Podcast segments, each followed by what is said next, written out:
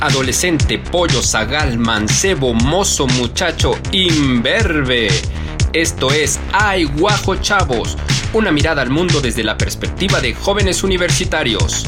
Ay Guajo Chavos, la fiesta en radio, comenzamos.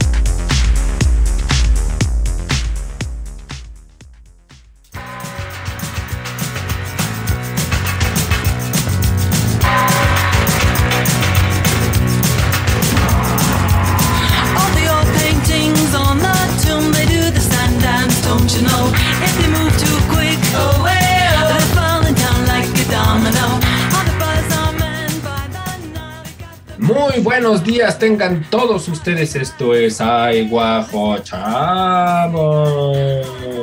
¡Eh! Wow, wow, wow.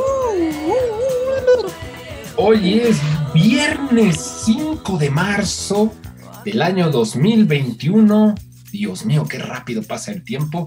El año 2021 estamos transmitiendo desde nuestras casas hasta la cabina central de Radio WAP, de ahí a la antenota arriba del Carolino y de ahí a todo el universo, a la galaxia, a las otras galaxias y por supuesto a los aliens. Soy Rodrigo Durana y estaré con ustedes toda esta hora y me acompañan como desde hace más de siete años Leopardo Gallardo. ¿Cómo estás, Leo?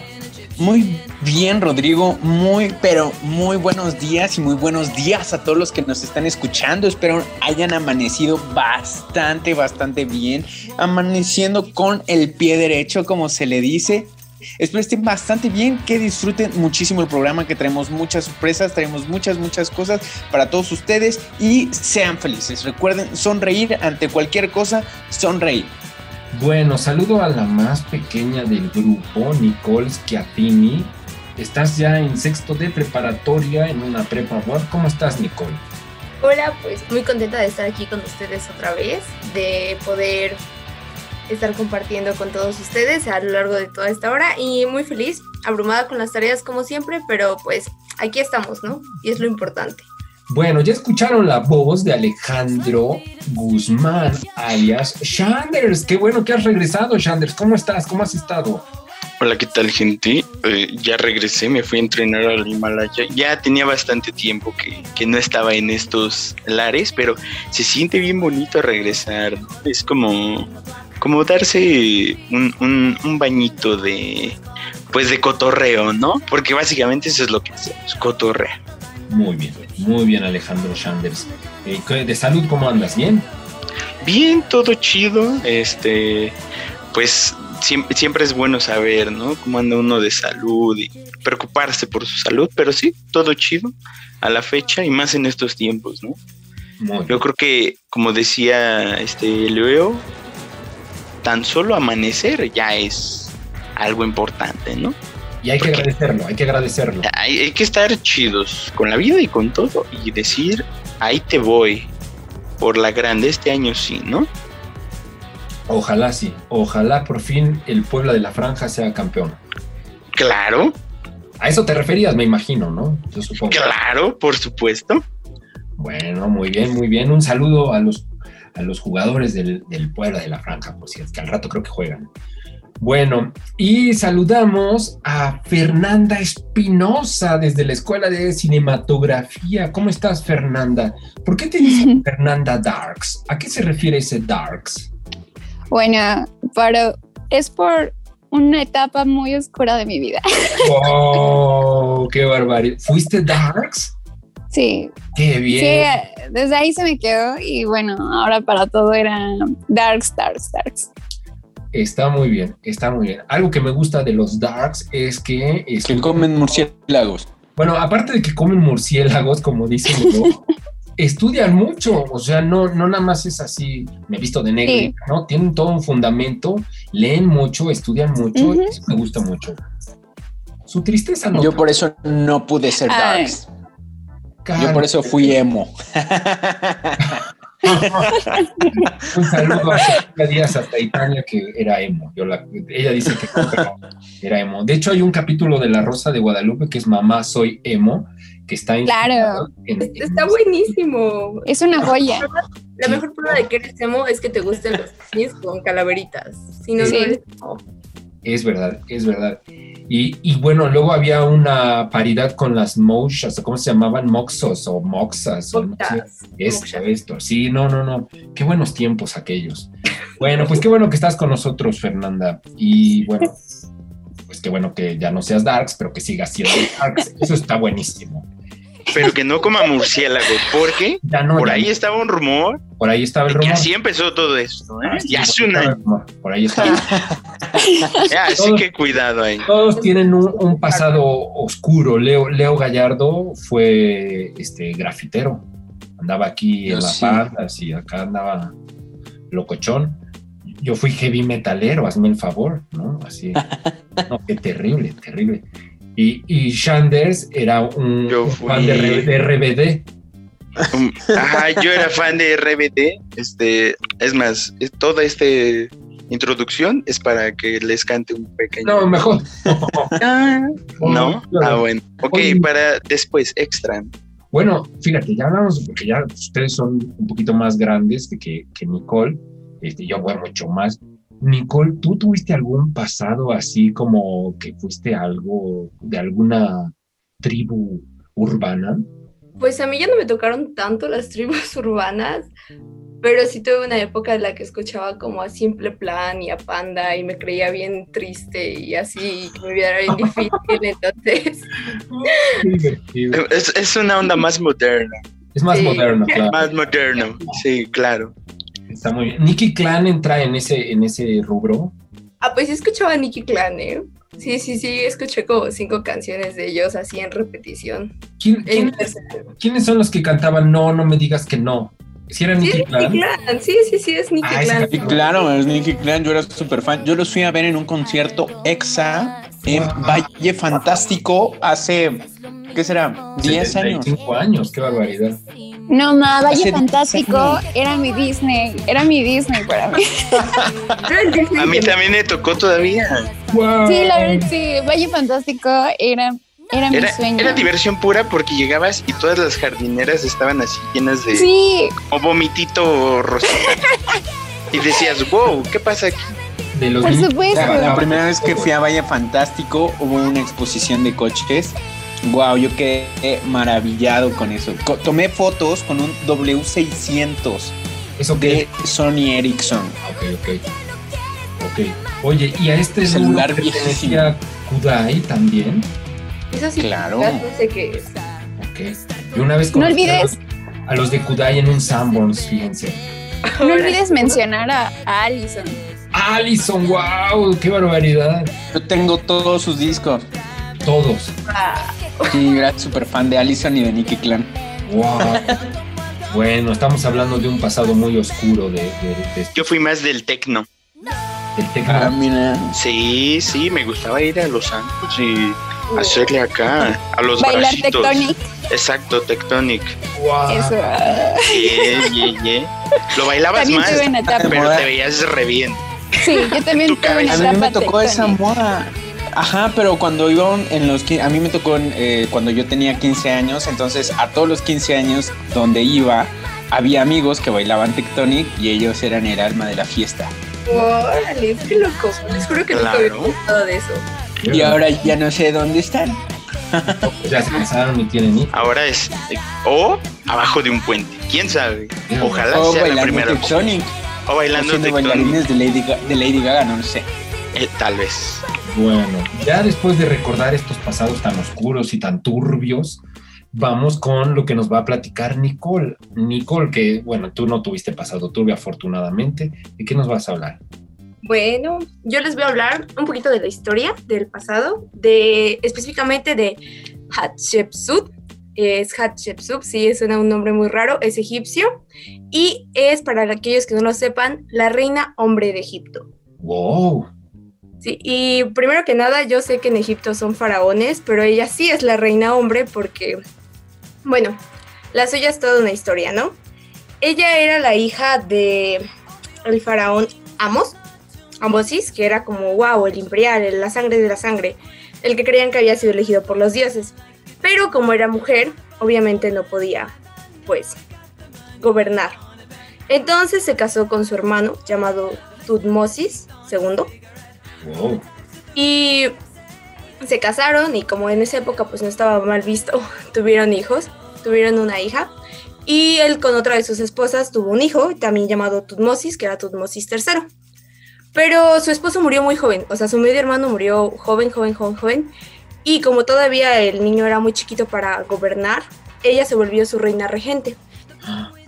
Y en un primer momento sí hablaba a nombre de su hijastro y todo muy bien, todo muy tranquilo, pero a los pocos años ella tomó por completo el mando, volviéndose una, autoproclamándose faraona. Ok, ok. Entonces el niño, su hijo, que era hijo de su hermano, era el que se supone que gobernaba, pero como era muy pequeño, ella es la que asumió el poder, según entiendo. Sí, sí, sí, sí, en efecto. Es su hijastro, porque fue, ella no le dio un hijo varón, sino que fue otra de sus concubinas, ¿no? Ah, wow, ok, ok. Sí. Entonces ella fue muy buena reina, o sea, fue así una reina muy buena, eh, construyó un montón. Recordemos que en la antigüedad era como lo importante, las construcciones que tenían y se preocupaba muchísimo por el pueblo.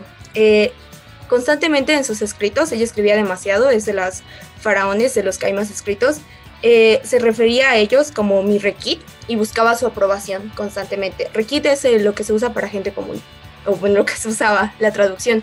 Y se me hizo muy interesante porque a pesar de todo lo que ella hizo, fue prácticamente borrada por su hijastro cuando este tomó el poder. Ella gobierna por 21 años pero obviamente tiene que reclamar el otro. Y lo interesante de acá, o por qué la llaman la reina hombre, es porque para empezar a que fuera aceptada al gobernar como tal, se representaba y se prestaba en el público vestida como hombre o como faraón, con la barba, la, el tocado y todo lo demás de faraón. Primero se representaba a ella en las pinturas y en todo lo demás porque se mandó a esculpir así, enorme. Los historiadores dicen que tenía más miedo al olvido que a la muerte. Y primero ponía simbolismos de mujer y de hombre y eventualmente para que fuera más fácil como para el público aceptarlo, fue completamente de hombre. Y así, es lo que ella toma. Pero cuando su hijastro recobra el poder y todo lo demás, eh, la deja vivir, la, la manda al exilio como 20 años después. O sea, así no es como muy rapidísimo, pero la manda al exilio y empieza a borrar en su última etapa, cuando su hijastro ya es grande y ya terminó de conquistar y todo lo demás, empieza a borrar sistemáticamente todas las imágenes de su madrastra. Sus estatuas, todo lo demás, la sacan de su tumba. ¿Y esto por qué era? Porque los egipcios, recordemos que para ellos la muerte, eh, la, para seguir viviendo tenías que tener representaciones. Entonces borrarlo básicamente era como matarla, como eliminarla de la faz de la tierra. Y aunque muchos creen que esto lo hacía por venganza, recientemente varios historiadores piensan que es para una estrategia de que no le quitaran el poder a su hijo. Porque tuvo varios hijos y entonces si se sentaba el precedente de que hubiera una mujer faraona, pues iba a ser más riesgoso para ellos que les quitaran el poder.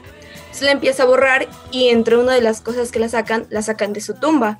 Entonces Hatshepsut está perdida por muchísimo tiempo, no la reconocen, no saben de dónde está su momia. Y en 2005, un equipo del Consejo Supremo de Antigüedades encuentra su tumba y la encuentra gracias a un diente. ¿Un diente? Un diente, porque llegan como a varias tumbas. hay muchas excavaciones que tienen tumbas y encuentran momias, pero no las sacan porque realmente no son tan interesantes, por así decirlo, porque no pertenecen a gente importante o algo así. Entonces eso es lo que le pasó. Ella en un primer momento fue clasificada como la momia QV60. Y como no tenía ni brazaletes, ni nada de oro, ni sirvientes, que son lo que comúnmente iban las tumbas, asumieron simplemente que pues era una persona X. De hecho, ya ni siquiera estaba en un ataúd, estaba en el suelo, al lado de la nodriza que era de Hatshepsut.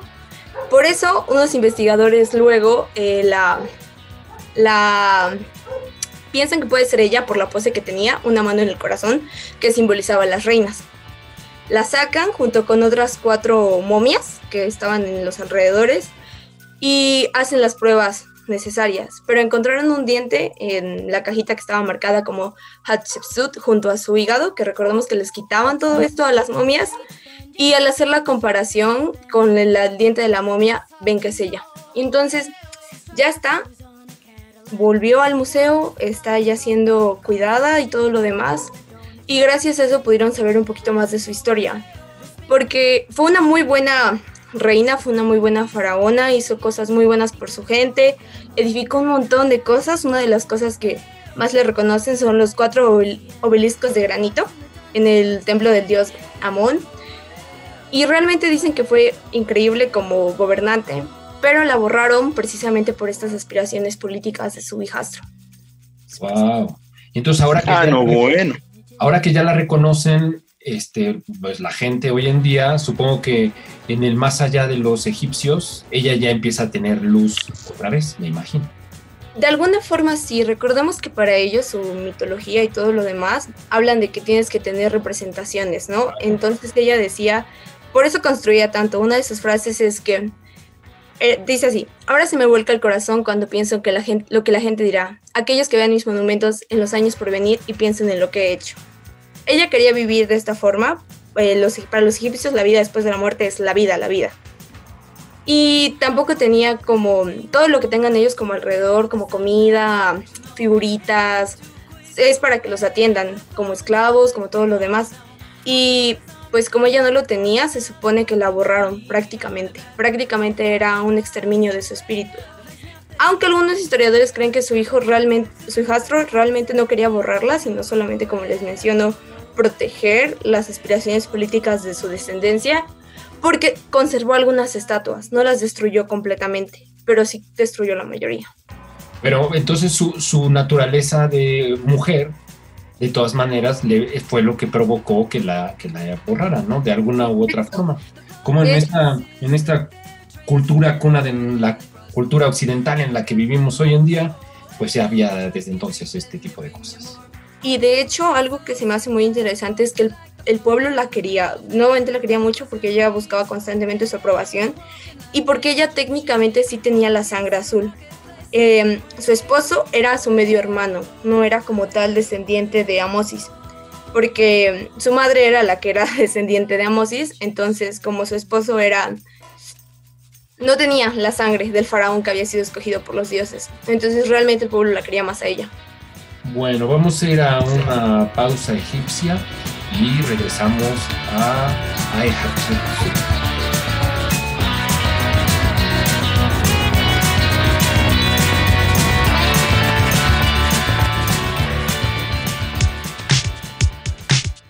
En un momento continuamos. Escríbenos a nuestro Facebook e Instagram Aiguajo. Esto es Aiguajo Chavos desde casa.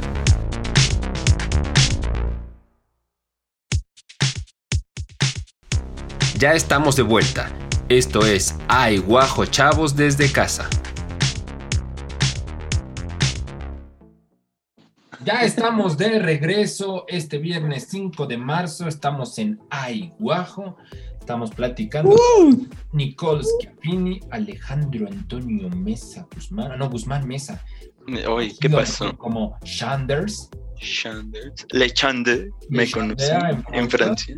Ajá, Leopardo Gallardo y Rico. Fernanda Darks Espinosa, quien por cierto tiene una muy buena perspectiva y visión de las películas. Mm, Coincidimos muchas veces en, muchas cosas, en otras no, pero en muchas sí. Y bueno, eh, supongo que vas a hablar de alguna película, Fernanda, o no lo sé. Sí, hoy voy a hablar de una muy bonita película que se llama Palmer. Se estrenó en el 2021, pero apenas está saliendo pues a flote porque está en la plataforma Apple TV. Eh, puede estar también en, en línea, simplemente es cuestión de estar buscándola, pero pues es una joyita. Cuevana nunca falla. Vale. Es- Está, va a competir para todos los concursos y festivales, ¿no? Me imagino. Quiero pensar que sí, no la mencionaron en los Globos de Oro, pero espero que sí esté nominada al menos eh, algo en, en- para ganarse un Oscar, porque tiene cosas muy lindas, la verdad. ¿Y de qué va? Como por ejemplo el guapote de Justin Timberlake. Eso es un, es un plus, es un plus, pero contamos con el personaje de un niñito que para mí es increíble. Ok, ¿de qué va la historia? ¿De qué va la historia? Bueno, como ya lo mencionaron, aparece el cantante y mm, compositor, que también es actor, Justin Timberlake, que lo pueden, reconocer, que, que antes estaba en la banda de NSYNC, porque no es Justin Bieber, luego lo confunden con Justin Bieber, Justin Timberlake. Eh, este personaje da vida a Eddie Palmer, un hombre que, bueno, pasó 12 años en la cárcel eh, y al momento de regresar al pueblito con su abuela, pues obviamente existen estos prejuicios con los exconvictos, eh, no, les, no le quieren dar segundas oportunidades ni en el trabajo, ni en lo social, ni en sus amistades. Entonces esto hace que se vuelva un poquito amargado hasta que llega a su vida uno de sus vecinitos, que es un niñito de tan solo, me parece que son seis o siete años, que es abusado por su padrastro y es abandonado por su mamá drogadicta. Este niño tiene algo muy especial porque le encanta jugar con muñecas, le gusta vestirse de princesa, de hada, le gustan los programas de niñas, entonces esto hace que sufra bullying y el, pues el conflicto aquí es cómo, cómo va a relacionarse este personaje de Eddie Palmer con el chamaquito este. Ok. ¿Y el niño, el niño como cuántos años tiene? Te digo que en la historia no se menciona, pero bueno, tiene 6, 7 años. Wow, wow, wow, wow. Sí, el niñito es impactante, de verdad. Em, me robó el corazón, es un personaje muy lindo, es muy tierno y eh, yo cuando vi el tráiler, o sea, yo lloré con el tráiler. O sea, ni siquiera con la película. No, yo ya había visto el tráiler y yo ya andaba derramando aquí la lágrima. Yo, yo quiero ver esta película. Cuando vimos la película, bueno, hizo llorar a toda mi familia. Oye, yo tengo una pregunta. Es, es como las, es como cuando ves el tráiler y después ves la película y nada que ver con el tráiler. El tráiler está más bonito. No, fíjate que aquí pasa algo, algo muy, pues muy chido porque el, el tráiler te explica, yo cuando lo vi yo dije, ay, si quieres ya cuéntame toda la peli, ¿no? Eh, porque el tráiler te explica todo, eh, y pero cuando ves la película hay muchas cosas que realmente te hacen conectar más que el tráiler, son cosas que no te, no te mostraron en el tráiler porque son claves para que tú digas, ok, estoy de este bando, ok, yo amo a este personaje por tal cosa, o tal vez yo odio a este personaje por, sus, por estas cosas, ¿no? Entonces, siento que en tanto como el tráiler como la película, eh, ambos son buenísimos, pero la película es 10 de 10. Oye, el niño, me imagino que la historia, no la he visto, pero me imagino que la historia este, tiene fuerte, bueno, es, eh, se, se, basa en la relación que hay entre el personaje este del niño y el personaje que actúa Justin Timberlake. Sí, va por sí. De hecho, lo que hace especial esta película y la que la hace diferente a otras películas como de ex convictos, como Historia Americana X, este, es precisamente eso, como, como una, película puede mostrarte el amor, eh, la importancia de la familia, la importancia de la inclusión, porque aquí la inclusión no es como que muy marcado, como muy forzado, como otras películas que últimamente están saliendo, sino que esto es muy fluido, muy normalizado. Eh, de hecho, es una de las razones por las que quiero recomendar esta película porque eh, habla de la importancia de cómo las familias tienen que tener lazos sanos para aceptar a nuestros niños que se desarrollen plenamente sin prejuicios ni, ni nada de eso. Entonces, creo que es lo que toca los corazones de las personas. Estamos hablando de la película Palmer, ¿no? De este año 2020. Palmer. Y bueno, hay una larga tradición de películas sobre niños. Me viene a la, a la memoria los 400 golpes de, de, Truffaut. Sí. películas como Colia, de este músico que, que, tiene un niño, bueno, llega un niñito a vivir ahí con él. O la, la vida, la vida en rosa, una de un niño Ludovic, se llama. Uy, es muy buena esa película. Sí. Claro, ¿no? Que, que bueno, que, que él siente que es, que, es un, que es niña y sus papás lo aceptan dentro de una comunidad que no lo acepta. Este, La vida es bella, una película que detesto con todo mi corazón, pero que bueno, es muy, importante. Este, Jojo Rabbit, Op, ¿no? esta película animada y un montón de películas, hasta la de Eugenio Derbez, ¿no? Que, que, bueno, a mucha gente no le gustó, pero que también tiene esta historia de, de un niño. Sí. A ver, y te pregunto, Fernanda y, y Shanders, que, que, son, bueno, de la, de la escuela de, de, cine, ¿será difícil filmar con un niño? Mira, yo, yo soy fan de, de, trabajar con niños porque siento que la perspectiva infantil es algo que también no, no se habla mucho. Mi primer cortometraje fue mm, con niños y la oh. verdad, yo, yo, sí me, yo sí me estaba mm, no paniqueando, pero como sugestionando porque varios profesores me decían es que hay tres cosas en las que es muy difícil grabar, es con eh, animales, con adultos, con ancianos y con niños. Y yo, ay, no puede ser. bajo el agua y en el espacio, Fernando. Y en la lava, en la lava es muy complicado. En México, ahí nunca, nunca firme, por favor. Entonces sí me, me sugestioné, pero para mí fue muy sencillo porque es cuestión de mm, estar a su ah, ritmo, porque... No, aparte, es estar a su ritmo, decirles que esto es un juego para que ellos también se emocionen, porque también es un, es un lapso de trabajo muy, muy difícil. En, no, para mí no fue complicado tenerlos al 100 y tampoco fue complicado como que me hicieran caso. Entonces siento que en esta película y en muchas otras, em, los trabajos con niños a mí me gusta muchísimo. Me gusta muchísimo porque em, sus, sus perspectivas son lo que me impactan yo hubiese deseado que mis papás grabaran una película de mi niñez. Ay, sí. Porque siento que, que, es muy lindo, es muy lindo. Entonces, no sé qué opinan. Supongo, que, supongo que son muy honestos, ¿no? No, no tienen máscaras, pues todavía no, no, no se crean las Imagínate.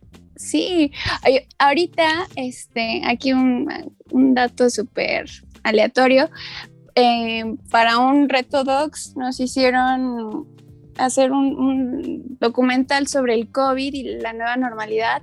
Todos hicieron su cortometraje de los adolescentes, de la gente que vende, pero nadie quiso enfocarse en los niños más que yo y unos amigos.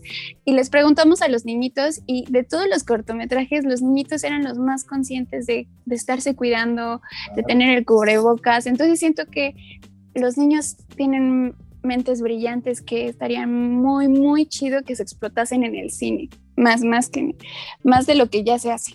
Claro, claro, como claro, sí. el niño que ve, el niño que ve gente muerta, ¿no? El del sexto sentido. Sí, imagínate. A ver, Nicole, ibas a decir algo. Eh, sí, yo iba a comentar súper rapidísimo que por lo menos yo convivo mucho con niños y estoy súper de acuerdo con Fer en lo que nos comenta, ¿no? Acerca de cómo la, las perspectivas que tienen ellos siempre son muy frescas y muy diferentes. Y algo que notas cuando convives con ellos como en su espacio normal es que casi nadie se toma el tiempo de escuchar lo que tienen que decir. Porque sí. sí, se va muchísimo que pues tú estás en tu onda o estás cocinando o estás todo lo demás y ellos te dicen algo que es importante para ellos y no los escuchas. Sí, y siempre te dicen cosas que son muy impactantes porque las ven. Y también tienen una curiosidad increíble que se puede aprovechar muy bien. Sí. A final de cuentas, son las nuevas generaciones y en nosotros que convivimos con ellos eh, también tiene mucho que ver en cómo se desarrollarán al futuro. Entonces, por eso son importantes. Hay que cuidar a nuestros niños. ¿Y, qué opinan de, de, tú también, este Shanders, de pues estos niños actores que son muy famosos cuando son niños y cuando crecen tienen unas problemáticas en sus vidas. Uh. Está muy cañón, ¿eh? O sea, la, neta sí está muy cañón porque, sobre todo, no sé, a mí me tocó una experiencia de estar como asistente en un cortometraje y la verdad quien más como que se lo tomaba en serio, quien más como que le tuvo empeño, era una niña justamente que era ah. como la protagonista y quien llevaba toda como la historia se lo tomaba bien en serio y de repente como que en cada emplazamiento ella sabía como hacia dónde moverse, qué acciones hacer.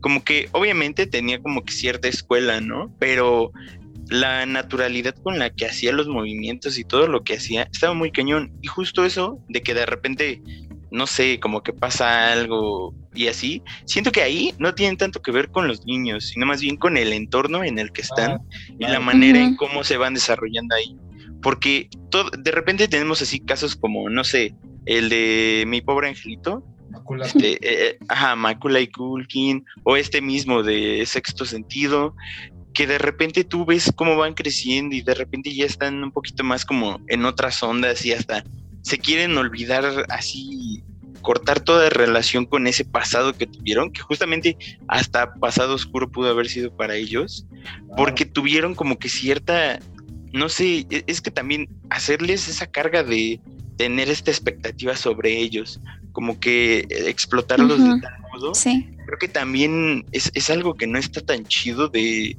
de, de trabajar con estos niños, que también otra cosa que a veces como que no se toma tan en cuenta y que en la carrera lo he visto mucho, es que a veces se, les trata como de personas muy, no sé, o sea, que no tienen ciertas capacidades como para razonar algunas cosas. Como tontos los, los Ah, como tontos los llegan a tratar. Y eso es algo que la neta no está chido porque, o sea, es un niño, tiene otras cualidades, otras capacidades, maneras de pensar y ahí está como la onda, ¿no? Que se tiene que ver. Y como dice Fernanda, les hablas directo y entienden perfectamente. Sí. No hay claro. A ver, Nicole. Bueno, yo quería comentar de dos casos. Uno es de una chica que su mamá quería que fuera um, actriz, entonces la llevó a este cast de Modern Family, Ariel Whitford, me parece, y se tuvo que emancipar de su mamá porque la, la explotaba mucho. Se terminó emancipando a los 14 años porque le prohibía comidas y todo lo demás en orden de que siguiera como luciendo más aniñada o podía seguir teniendo estos papeles. Entonces, ella em, terminó apenas la serie, no tiene mucho el año pasado, y ella hablaba de que si bien le gustó mucho toda esta experiencia y todo lo demás, no quería tomar de momento una distancia todo, porque sí le afectó mucho su vida, sus relaciones, porque no, al fin y al cabo no era algo que ella escogiera. Y eso siento que pasa mucho con niños actores cuando tienen como estas experiencias. En este caso fue una serie muy larga, pues básicamente la ves crecer en pantalla. Y es dedicarse a todo. Y si es algo que quieren, pues está bien, pero muchas veces están estos niños actores que son parte de... Sus padres tenían el sueño frustrado y los meten. Y otro caso que se me es más interesante es como cuando se filman esta clase de películas de terror o de cosas que pues tocan ciertos temas complicados y con niños. Una es la huérfana, que pues la niña realmente estaba muy chiquita y tocan temas un poquito muy densos. Y me parece interesante cómo es que se logra llevar a, a, los niños a través de estas direcciones para que podamos nosotros como espectadores, pero para no afectarlos a ellos en su desarrollo, comprender todas estas cosas. Leo. Hay un video que sacó Eugenio Derbez, sé que no tienen que ver mucho, pero sacó Eugenio Derbez cómo fue trabajar con, ¿cómo se llama el hijo de Excelsa? Uno chiquitito, que era un niño. Con el niño de la familia Peluche, ¿no? Sí, Exactamente. Sí lo vi, sí lo vi. Muy interesante. me, de verdad, me impactó tan muchísimo cómo el niño se aprendía los diálogos de las otras personas. Y lo están diciendo y a medio rodaje lo interrumpe y dice, estás mal, es esto y dije, wow, con la inteligencia de los niños, porque así ha de ser con muchos, no es tanto el que, pues tanto ellos, sino cómo se sienten también en el ambiente con el que se trabaja. Claro, claro. Bueno, a ver, Fernanda, nuevamente, danos los datos de la película para que la podamos ver. Ok, eh, se llama Palmer, está dirigida por em, Fisher Stevens. les digo que está en la plataforma Apple TV, eh, pero pueden buscarla en internet. Eh, es cuestión de estar buscándola porque como es una película independiente, no es tan famosa, eh, puede que también no se encuentre fácilmente, pero posiblemente está donde dice Leo. Este trata de un ex convicto que quiere relacionarse con este niño que para él es diferente, y pues normalizar esas actitudes en nuestros pequeños y pues está increíble por el mensaje que da, es muy conmovedora, es enternecedora eh, y es muy diferente a otras películas que he visto, para mí es simplemente original. Muy bien, y me imagino muy bien contada, muy bien narrada, muy bien todo.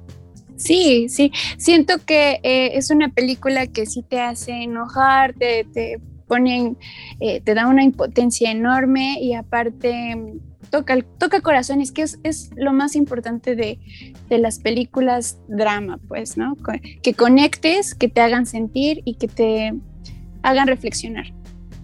Espero que también sirva para, para todos nosotros que, que, vemos películas así. Ok, Palmer del año 2021. Confío, mucho en tu, eh, confío mucho en tu criterio, Fernanda, y sí la voy a ver. Y bueno, Sí. la, la recomendación para la audiencia nos va, o sea, deja buen sabor de boca, pues.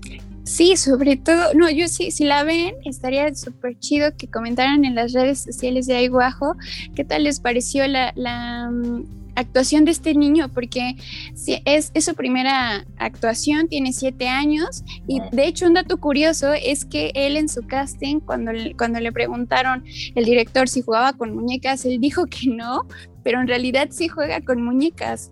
Entonces, em, tiene, influye muchísimo en su desarrollo de personaje y pues está increíble. A ver qué les parece. Bueno, pues muchas gracias, Fernanda. Vamos a ir a una pausa y regresamos. Esto es Aiguajo Palmer. Ay, ay, ay. En un momento continuamos. Escríbenos a nuestro Facebook e Instagram Aiguajo. Esto es Aiguajo Chavos desde casa.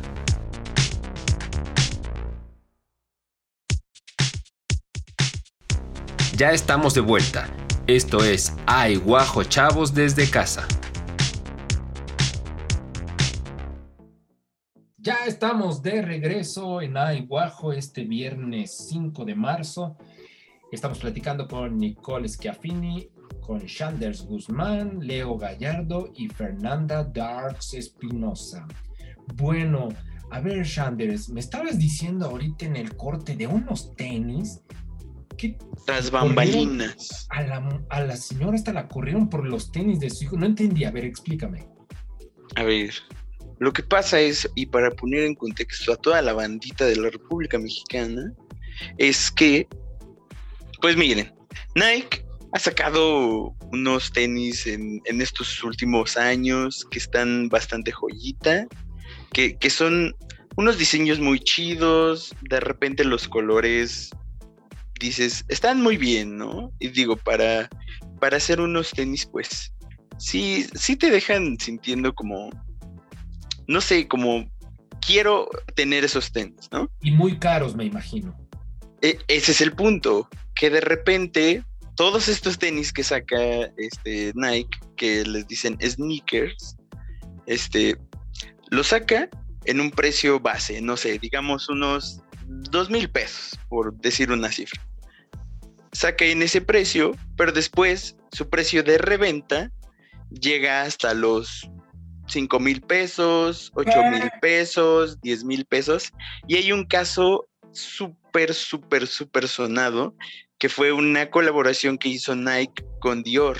Esos tenis están a nada más y nada menos que 12 mil dólares. 250 mil pesos un par de tenis. Ah, Yo se los he visto, yo se los he visto al Canelo, se los he visto a Travis Scott. Y bueno, el punto es que toda esta industria y este mercado, más que nada, de la reventa, pues ha crecido bastante y sobre todo el pasado año creció demasiado, tanto que los tenis que de repente sacaba Nike alcanzaban cuatro veces el valor que los había sacado principalmente, ¿no?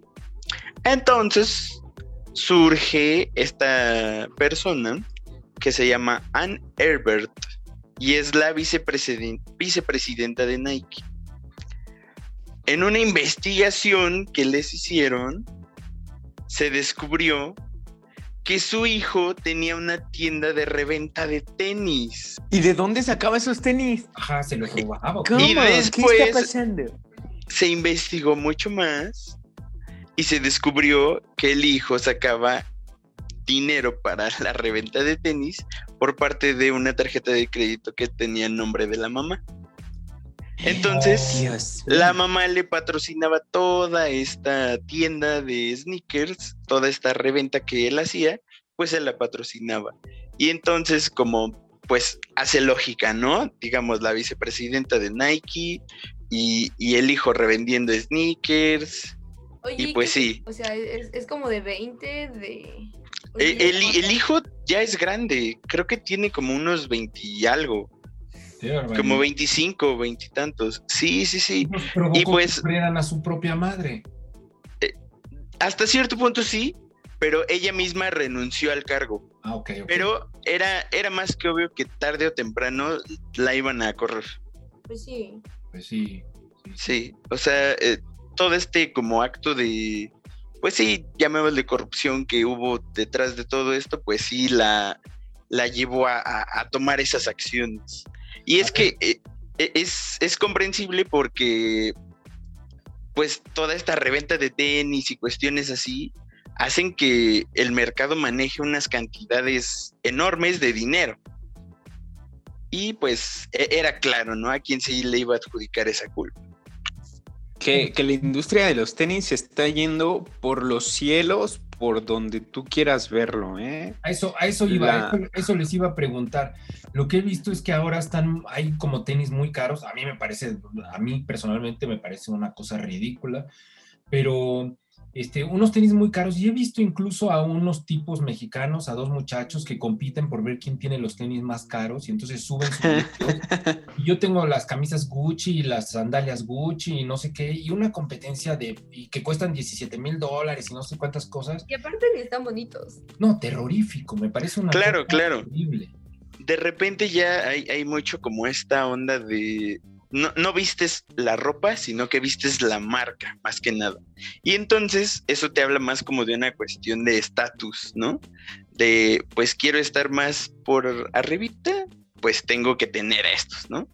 Y de ahí vamos desencadenando en, en que todo esto vaya creciendo, pues de esa manera, ¿no? Tan exponencial. Y como dices, la verdad también para mí se me hace a veces hasta ridículo el precio que llegan a tener, ¿no? Igual pasó mucho con este Kanye West, que sacó sus, este, sus tenis en colaboración con Adidas, los famosos Yeezys, y que un, un par de Yeezys que es un tenis que dices, bueno, está chido y dicen que son muy cómodos y lo que quieras, pero son de 12 mil pesos. o sea, son cantidades ya ridículas. Sí, sí, sí. Y que sin embargo, bueno, pues sí venden, ¿no? O sea, pues si no los vendieran, no. eso es lo sorprendente, eso es lo que sorprende. Es tan cañón que apenas Nike saca unos tenis les pone fecha de, salida a la venta al público y todo. Y en cuestión de, ¿qué te gusta? Una hora, tal vez hasta menos, está agotado. Claro, claro. Y de repente empiezas a ver todas estas cuestiones de reventa en donde, ah, mira, pues ya estos los tienen, estos los tienen, pero como tres, cuatro veces el valor original. Claro, claro. Oye, y fíjate que esto también afecta no solo a, un estatus en, especial, sino a todos los estatus, porque hay gente, fíjate, te voy a contar una historia. Aquí donde vivo cerca hay un mercado donde venden tenis que son pues baratos, hechos en, en otras industrias muy baratos, pero los hacen clon. Pero te voy a contar, hace tres años vendían tu tenis, vendían tu tenis con la marca Nike en la suela decía Puma y en la lengüeta decía Adidas. Ah, yo quiero unos de esos. Para que tengas todas las marcas juntas. Bueno, tres años después le han echado tantas ganas que te lo venden como se llama este clon espejo, clon premium o cosas así. Y le suben el precio de 200 pesos que te costaba, ahora cuestan 500 pesos porque ya están sacando la copia y ahora la gente los compra a 500 pesos, la gente que no les alcanza para los de 12 mil, y salen a la calle y te los presumen como si fueran los originales. Entonces, ah, esto no solamente... Los de 12 mil los, los hacen copia y los venden en 500. Sí, claro, sí, sí, sí. Qué barbaridad. Y, la gente los compra y sale a la calle a, presumirlos como si fueran los originales. Entonces siento que todo esto, este aspecto de la moda, está afectando tanto a, a, personas que no tienen el dinero para comprarlo como a las personas que sí lo tienen. Y como una cuestión tan superficial, pues tiene tanta claro. sobre claro, la sociedad, ¿no? Sí, pero, pero creo que, como dices, justo es eso, ¿no? lo, lo que la sociedad te empieza a imponer es como a lo que te vas queriendo adaptar o a lo que quieres irte, ¿no? Porque antes, pues no sé, estaba de moda, no sé, los tenis más como bombachos, más así, y tú decías, chale, necesito unos tenis bombachos porque si no sé, tengo estos que son como recortaditos de, de la pantorrilla o así, pues me voy a ver bien desactualizado o me voy a ver bien tal, y tal vez hasta me hagan burla de eso, ¿no? Entonces, Creo que todos esos factores se van sumando. Y que si lo llevamos a otros terrenos, más allá, o sea, estos son los tenis, pero también está en los coches, está también en la ropa, está también en un montón Claro. de cosas, objetos que la gente utiliza o utilizamos para pertenecer a un grupo social o para tener cierto estatus dentro de ese grupo social. Exacto, exacto.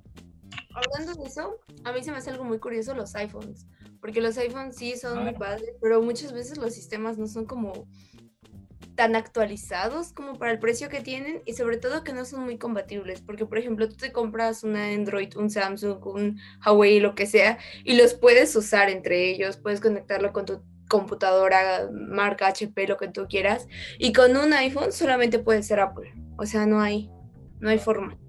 Claro, y así un montón de cosas, ¿no? O sea, sí de verdad vivimos, o sea, estamos tocando el tema de los tenis, esto que nos cuenta Shanders, pero bueno, en, en cualquier ámbito, pues estas cosas tan, pues las cosas que utilizamos, ¿no? Y que pues nos tienen de alguna forma presos, ¿no? De cierta Claro. Y, todo, todo se va encaminando hacia un factor muy social, en donde si tienes esto, pues subes tu estatus. Y entonces eh, dejas, no sé, a veces hasta rezagada gente que pues no tiene estas eh, oportunidades para conseguir este o, no le interesa. o, no le interesa, pero pues sin embargo hay, hay como una cuestión muy de, de querer tener es- esta modernidad y esta actualización en donde como que ya ni siquiera nos detenemos a pensar en, en- en el coste, ¿no? O, o en cuánto te va a salir esto. Porque hay casos de gente que literal se queda sin comer tal vez por tener unos tenis de 12 mil pesos y eso ya te habla de, al- de un- de algo más problemático, ¿no? un vacío ahí bien, bien terrible. Bueno, sin juzgar, ¿no? Sin juzgar, porque también quién es uno para andar juzgando a las personas. Pero sí, está Hmm. bien rudo, está bien, bien rudo, ¿eh? Creo que es la idea, bueno, de todos esos productos es para que los sigas consumiendo. Hay una canción de Macklemore que la sacó creo que ya hace como 10 años llamada Wings, que es precisamente eso, ¿no? Una crítica a todos los tenis y de hecho es a la industria de los tenis, ¿no? Como el video y se vuelve súper irónico porque la crítica y todo el video hace promoción a Nike. Todo, todo el tiempo se ven los Nike y se ven ellos comprándolos y todo lo demás.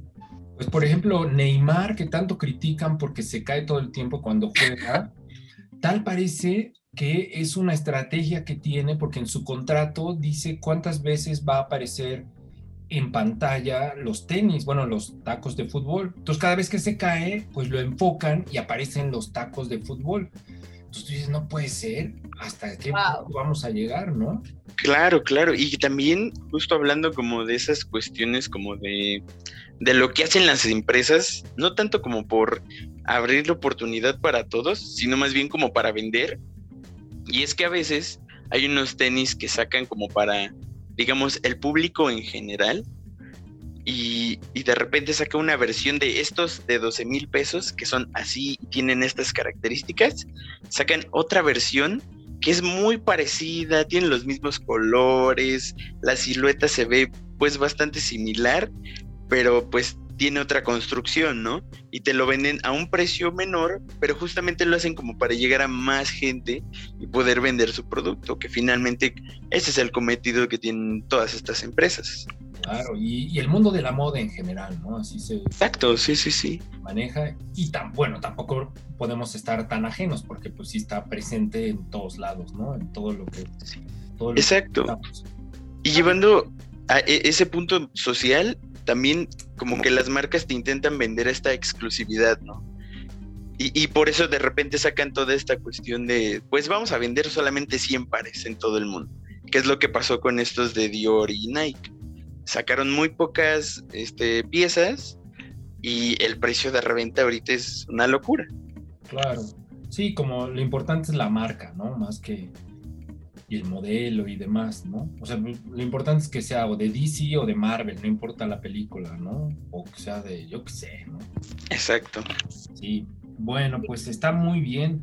Ya casi nos estamos despidiendo. Leo, nos ibas a dar rápidamente, pues de rapidísimo, el dato de unos conciertos que va a haber.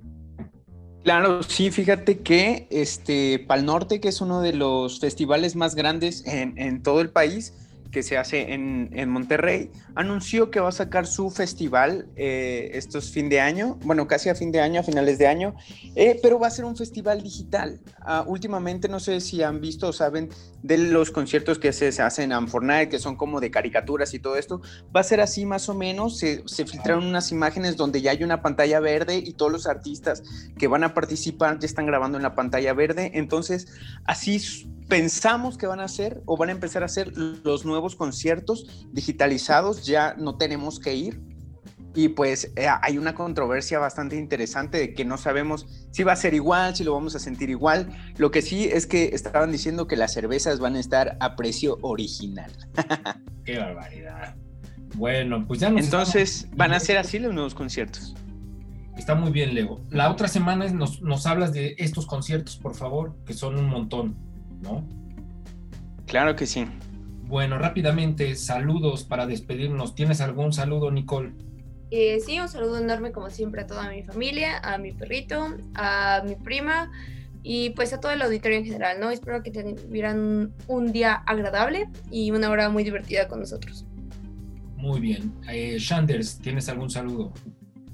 Claro que sí, eh, un saludo a, toda la bandita que nos escucha. Espero que sea de su agrado estas voces. Pero un saludo para toda la bandita, para ahí los amigos de, el crew, que son llamados el crew. ¿Por qué? ¿Quién sabe? Pero así nos llamamos. Y también a Favalirri, mando un beso y un abrazo y ya, nada más. Y a mi familia también. Muy bien, gracias, Shanders. ¿Algún saludo, Fernanda Darks Espinosa? Pues quiero mandar un saludo a um, todos mis amigos que me están escuchando y a José Julián le mando muchos besitos. Qué bonito, muy bien, muy bien. Leo Gallardo, ¿algún saludo?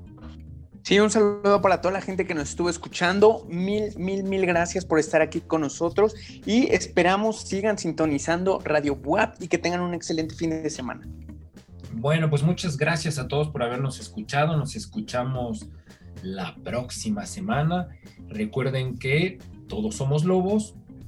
Todos somos todos guapos. Somos guapos. Claro que sí. Ahí está.